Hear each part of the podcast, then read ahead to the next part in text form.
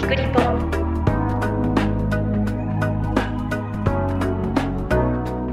この番組はすべての都道府県や海外約50都市に取材拠点があり全国の新聞社や放送局海外メディアにニュースを配信している共同通信社がお送りします。キクリポでは共同通信が発信するウェブコンテンツ47リポーターズを執筆した記者に記事の内容や取材の経緯、裏話などを同僚である記者が聞いていきます。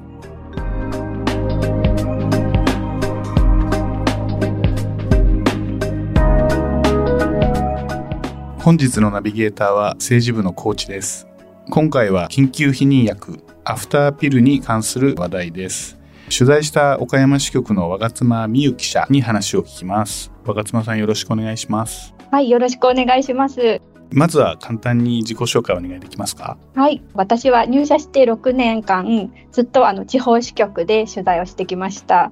普段は行政とか経済、あとは大学の取材を担当しています。で、岡山支局に来てからはちょうど2年ぐらいになります。あ、なるほど。ありがとうございます。あの今回のテーマのアフターピルなんですけども、まあ、正直私はあんまり詳しくなくて、まあ、ピルと聞いて避妊薬ということはまあ想像できるんですけど、まあ、正直詳しく分かりませんので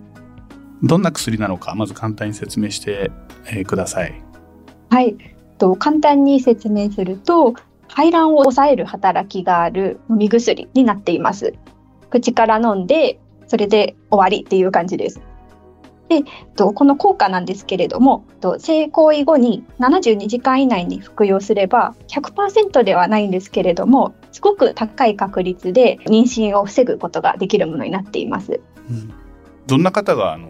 必要としてるんですかね？はい、妊娠を望んでいない方が必要としています。これはあの年代とか問わず、もうすべての方です。うん若妻さんはあの岡山支局だと思うんですけども、まあ、そういうアフターピルを必要としているのは全国にいっぱいいらっしゃるかと思うんですがどうしてあの今回岡山支局の若妻さんが取材することになったんですか？きっかけはですねあのある SNS の投稿だったんですね。でそれは何だったかっていうと岡山市の産婦人科医の先生が投稿された SNS がきっかけでした。その内容っていうのは、アフターピルの処方をきっかけに確認された10代のあの性被害者っていうタイトルで、で、それを見て衝撃を受けたところから始まったんですね。うん、はい。その先生は、えっと、結構このアフターピルのことを調べてらっしゃる、取り組んでらっしゃる先生なんですか？はい、そうなんです。先生は、もともと岡山でアフターピルをもっと入手しやすくしようっていうような取り組みをされてる方で、それで2年くらい前から緊急避妊薬を薬局で入手できるような独自の仕組みを岡山県内で広めているような方になります。ななんていう先生ですか？はい、えっと、ウィメンズクリニック上村の上村先生です。上村先生が参加していらっしゃるプロジェクトっていうのは、あの、どういったものなんですかね？はい。この取り組みは2年くらい前からスタートしているものなんですけれども、名前は岡山アフターピルプロジェクトと言います。で、このプロジェクトの仕組みなんですけれども、まず、プロジェクトに参加している県内の薬局に行くと、薬局にいながらお医者さんのオンライン診療を受けて、で、その場で処方箋が出されて、すぐにあのアフターピルを購入することができるっていうような仕組みになっています。で、一番大きな特徴が、夜間とか休日とかでも対応できるように、24時間対応できるような仕組みになっていて、もちろん全ての薬局、どこの薬局に行っても24時間対応してもらえるわけではないんですけれども、あの、電話がつながってきちんと明日来てくれれば大丈夫ですよとか、そういうようなアドバイスをもらえたりするようになっていて、手遅れにならないような仕組みができています。まあ、その上村先生のお話など、まあ、取材された範囲でいいんですけども、まあ、年代層とか含めてどういった女性が主に処方を求めてくるんでしょうか？はい、年齢層っていうのはかなりばらけていて、どの年代の方もいます。10代から40代ぐらいまで。それで、これ驚いたんですけれども、一番多かったのが20代の方で、大体半分ぐらいでした。で、その後に30代が多くて、で10代40代で続くような形でした。そうするとまあ10代から40代の間で、まあ、その半分ぐらいは20代が占めてたと。そういうことですかね。はいそうなります。なるほど、そのプロジェクトをあの具体的に使った事例ってなんか具体的に聞いてる話ってございますか？はい。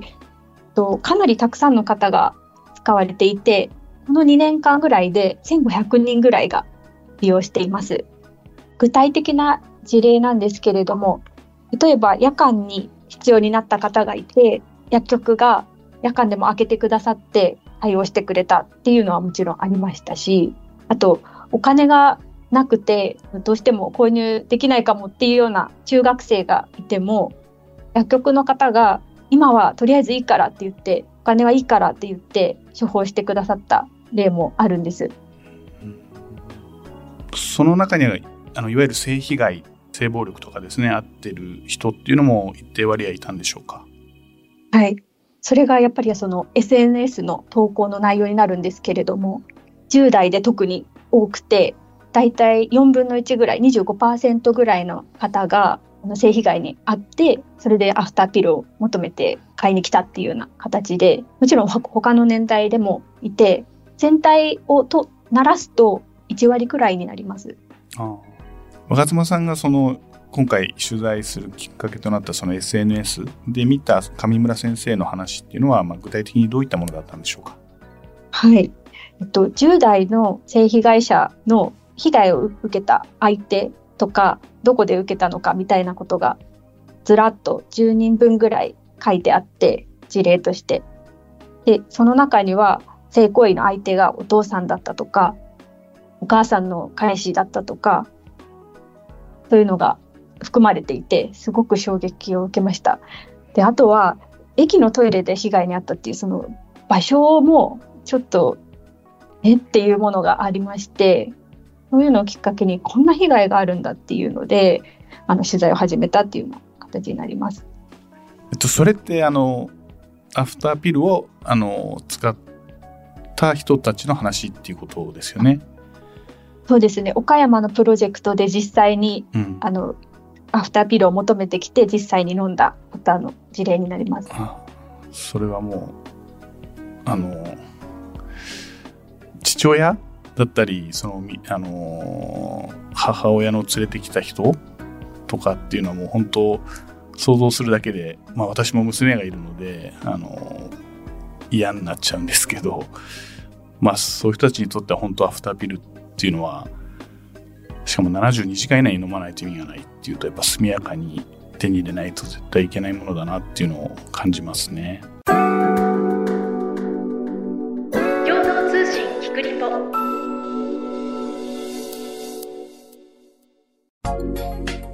あのそういうまあアフターピルを必要としている女性からはまあまあ、生の声としてですねどういったあの声があの、まあ、取材の範囲もしくはその上村先生から聞いた話とかでもいいんですけどあのどういった声が聞こえ聞かれたんでしょうか？はい、まず購入しなければならなくなった理由としてはやっぱりあのコンドームが外れてしまったり破れてしまったりっていうのがすごく多くてそれからとそもそも否認をしなかったっていうのもすごく多かったようなんです。で、えっ、ー、とその話しづらいっていうのは本当にあの聞こえてきた話で、やっぱり心理的に入手するのが、にハードルが高いっていうのが問題になっています。で、あの、他にも聞こえてきたのが、あの、薬が高いから買えないとか、あとは病院が遠くて入手するために交通アクセスがこう悪いとか、なんかそういうような物理的とか経済的な面でもあの入手できしづらいっていうような声が多くなっています。あの今そのアフターピルを手に入れるには処方を受けるしかないんですかね。はい。現状ではお医者さんのところへ行って処方箋をもらってその処方箋を持って薬局に行ってそしてやっと買えるっていうような形になっています。なのであの休日とか夜間の場合にはすぐに手に入れることができないんですね。うん72時間以内に服用しなければ高い確率での妊娠回避っていうのが難しいものになっているので夜間とか休日とかに無理だった場合入手できなかった場合あの手遅れになる可能性が高くなってしまって本当に問題になっています。なるほどね、望まないそういう妊娠をしないためにも、まあ、できるだけ早い対応が必要だとまあ、薬局で買えたらね便利だと思うんですけども、えっと、現状として市販化はされてないんでしょうか？はい完全な市販化っていうのはされていないんですけれども実は昨年の11月から試験的に薬局で購入することができるようになりました。で、これの対象の薬局っていうのが全国の145箇所の薬局で、まだまだ多いとは言えないんですけれども、ここでその薬局に行けば、その場で薬局で薬剤師さんから薬をもらって、それでそこで飲んでっていうような感じですぐに供養することができるようになっています。あの試験販売でしかもまあ全国で145箇所だけっていうと、まあ、そんなに多くないというか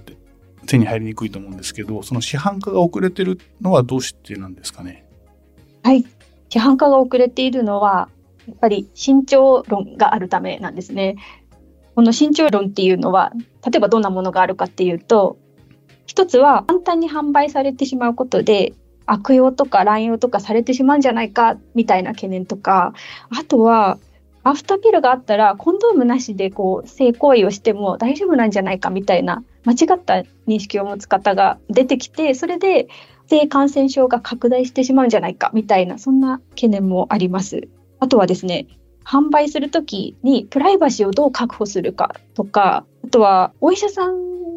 の診療がなくなっちゃうということなので必要なくなっちゃうのであの性被害が見えなくなってしまう可能性もあるんじゃないか。見えづらくなってしまう可能性があるんじゃないかっていうような問題も指摘されています。えっと、海外ではアフターピルっていうのは市販化されてるんでしょうか？すぐ買えるんですか？はい、あの市販化されているところもかなり多いようなんです。でちょっと世界の状況をもう少し詳しく説明すると、はい、あの海外では1970年代くらいからこのアフターピルは使われ始めていてで今あの世界保健機関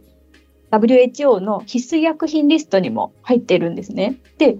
この必須医薬品リストっていうのは安全性とか効果とか品質が保証されているもので、誰でも簡単に入手できるようにしてくださいねっていうような、そんな感じのものになっています。なので、安全だし、誰でも使っていいし、みたいなものになります。で、えー、っとですね、アジアとかヨーロッパとか90カ国の国とか地域では処方箋なしで購入できるようで、費用も数千円くらい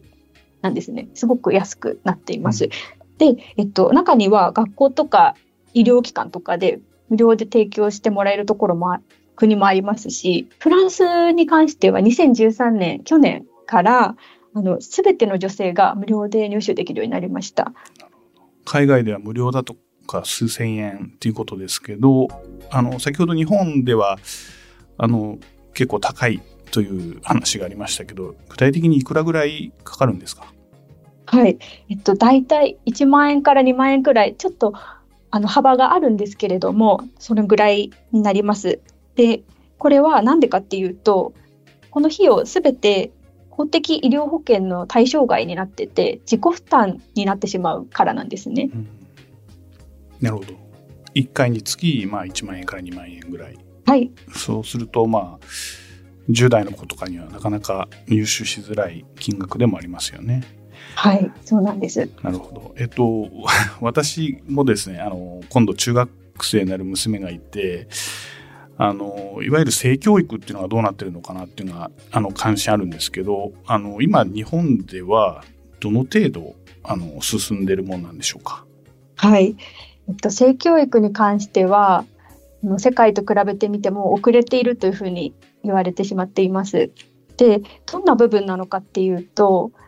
欧米などでは包括的性教育というようなものがされていて、これ何何なのかって言いますと、なんか人権とかジェンダーの平等とか、あとその性の多様性とか人間関係とか、そういうのを全て含めて、あとそれから性行為についてとか避妊方法とかについてもきちんとこう体系的に学べるようになっているんですけれども日本ではそういうのがまだきちんとされていないっていうような現状のようなんです。うん、日本ではそういう意味で言うと、避妊方法とか性行為に関することっていうのはあんまり教えられていないというふうなに聞いています。うんそういうね、性教育とかが不十分な日本で、まあ、例えば10代の子とかが、まあ、性行為して、まあ、妊娠してしまうかもって思った時に、このアフタービルっていうのは、その10代の子たちっていうのは、簡単に手に入れることってできるんですかね？ちょっと現状では難しいのかなという感じなんですね。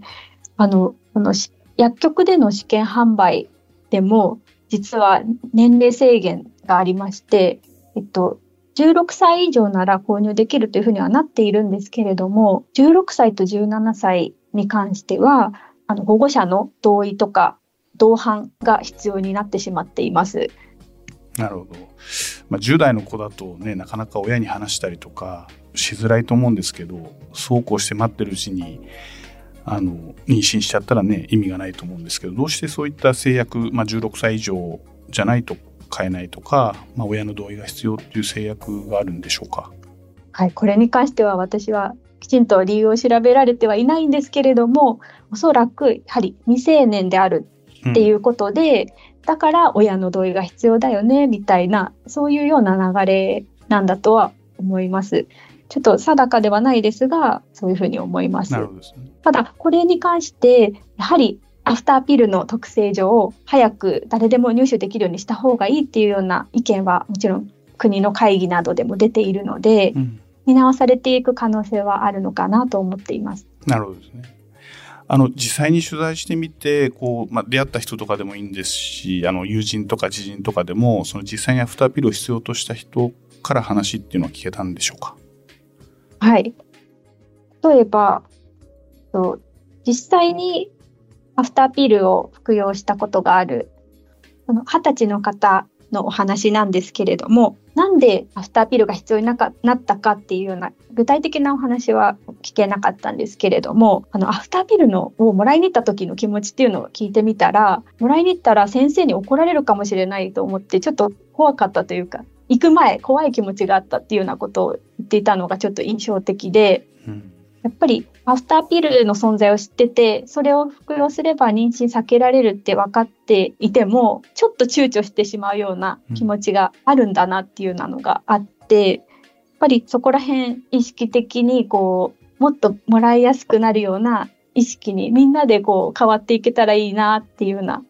ことは思いました。うん、で、この方なんですけど、岡山のアフターピルを入手しやすくなるプロジェクトのプロジェクトに参加している薬局にあの買いに行った方なんですけれども、やっぱり身近な薬局で購入できるっていうのはすごいありがたいっていうふうに言ってて、なんかやっぱり気持ち的にも買いに行くハードルが下がるのかなっていうようなことは言っていました。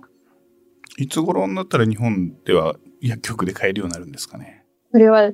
ちょっとまだわからないというか未知数かなっていうような感じでと今の流れとしては市販化に向けた試験販売をしていてそれっていうのは市販化を実現するために何か課題がないかとかなどを検証するための調査の役割を持っていて、うん、でその調査というかこ,、まあ、この事業に関しては来年度予算にも組み込まれるっていうような話は聞いています。なのでもう少し。じゃあまあ少なくとも来年度はまあその調査費ぐらいしかつかないわけですね。来年すぐ市販化されるっていうのはちょっと期待できない感じですね。そうなのかなと思っています。なるほど。わかりました。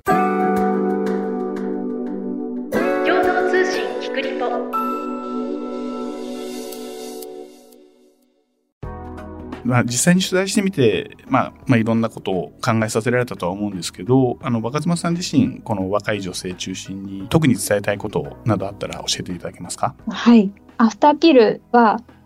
自分の健康とか、この将来とか、そういうのを守るために、すごく有効なのかなと思うので、やっぱりまず存在を知ってほしいし、もし妊娠してしまうかもしれないっていう不安なあの行為があった場合はあの本当にためらわずにすぐにお医者さんもしくは薬局へ行ってすぐに服用するようにしてもらえたらいいなというふうな思いでいます。それから私がこのアフターピルをもっと簡単に手に入れられるようにした方がいいなって思った理由があるんですけれども、それがあの人工妊娠中絶の数をもっと減らせる可能性につながるかもしれないっていうところなんですね。うん、なんか今、大体人工妊娠中絶っていうのは年間で12万件ぐらいあるようなんですけれども、まあ、これは年々減ってきてはいるんですが、それでもやっぱり私としては多いなっていうような印象があって、で人工妊娠中絶をするということは、新しい命がこう、もうお腹に宿ってる状態だと思うので、そうなった場合、やっぱり中絶するっていうことは、あの、いい悪いは全く別として、そのお母さんの心とか体にすごい重い負担がのしかかるので、やっぱりそうなる前に望んでない妊娠ならばそうなる前に防げるのが一番いいのかなと思うのでやっぱりアフターピルもっと知ってもらって、あのすぐに服用するっていうのを意識していけたらいいなと思っています。その性教育を通じて、まあ、女の子女性のみならず、まあ、男の方もちゃんとそういう性教育を学んで、まあ、そもそもアフターピルを使わなくて済むようにちゃんと避妊をするということが大事になりますかね。はいそうなります。現状ではやっぱり学校で避妊方法とか、まあ、そもそもどうやって性行為がまあ行われるのかみたいなところについて具体的に教えられてないことの方が多いと思うのでちょっと実態は取材してないのでわからないんですけれどもそういうような感じで聞いているのでなのでそういうことについてもしっかり学ん男女ともに学んでいくことが大事なのかなと思います。で私ここでぜひお伝えしたいのがあのその正しい避妊法といいますかその避妊の種類についてなんですけれども大体多くの方がコンドーム男性側のコンドームをすれば、まあ、否認できてるよねと思うかもしれないんですけれどもこれは100%否認できるわけではないんです。なので女性側も自分で守れる方法として例えば低用量ピルというものを飲むっていうこともできます。なので、えっと、男性も女性もどちらもお互いに避妊対策をすることがすごく大事だと思います。実は私自身もあの低用量ピルをの飲んで避妊するのがいいっていうのはそういう方法があるっていうのは知ってはいたんですけれども、まあ、一般的じゃないからなんか別にしなくてもいいよねなんて思っていたんですがやっぱりあのそこは一度考えてみたらいいのかなというふうに思います。そうするとあの親世代もちゃんと理解して対応することがすごい重要になってきますね。そうですね。あの若い子たちは案外学校であの十分に学べてないとしてもあの SNS とかを通じてたくさん発信されている方がいるのでそういうのを見て勉強してよく知っているという方も結構多いようなんです。なんですが親世代っていうのはそもそも教育ももっとあの少なかったと思いますし学校で学んできたことでもないからがやっぱり情報アップデートしてもう一度あの子どもたちと一緒に考えてもらえたらいいのかなと思います。うん、そうですねわかりました。えー、っと残念ながらそろそろお時間です。キクリポへのリクエストや感想は番組の概要欄にあるフォームからお寄せいただくか、ハッシュタグキクリポをつけてぜひポストしてください。えー、キクリポ公式インスタグラムでは更新情報をお届けしています。こちらのフォローや書き込みもお待ちしています。ポッドキャストをお聞きいただく Apple、Spotify、Google、Amazon Music など各種アプリでの番組のフォローをぜひお願いします。YouTube でも配信しています。フォローやチャンネル登録いただくことで番組の更新情報が受け取れます。各種アプリで星の評価や番組のレビューもいただけたら嬉しいです。えー、長くなってしまいましたが、今回は緊急避妊薬アフターピルについて岡山支局の若妻美優記者に話を聞きました。若妻さんどうもありがとうございました。ありがとうございました。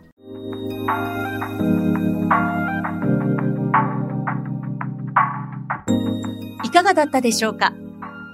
共同通信キクリポではリスナーの皆さんからのご意見ご感想をお待ちしています。番組の概要欄にあるメッセージフォームからお寄せください。ハッシュタグ、キクリポをつけたつぶやきや、キクリポ公式インスタグラムへのメッセージも大歓迎です。番組やインスタグラムのフォローもぜひお願いします。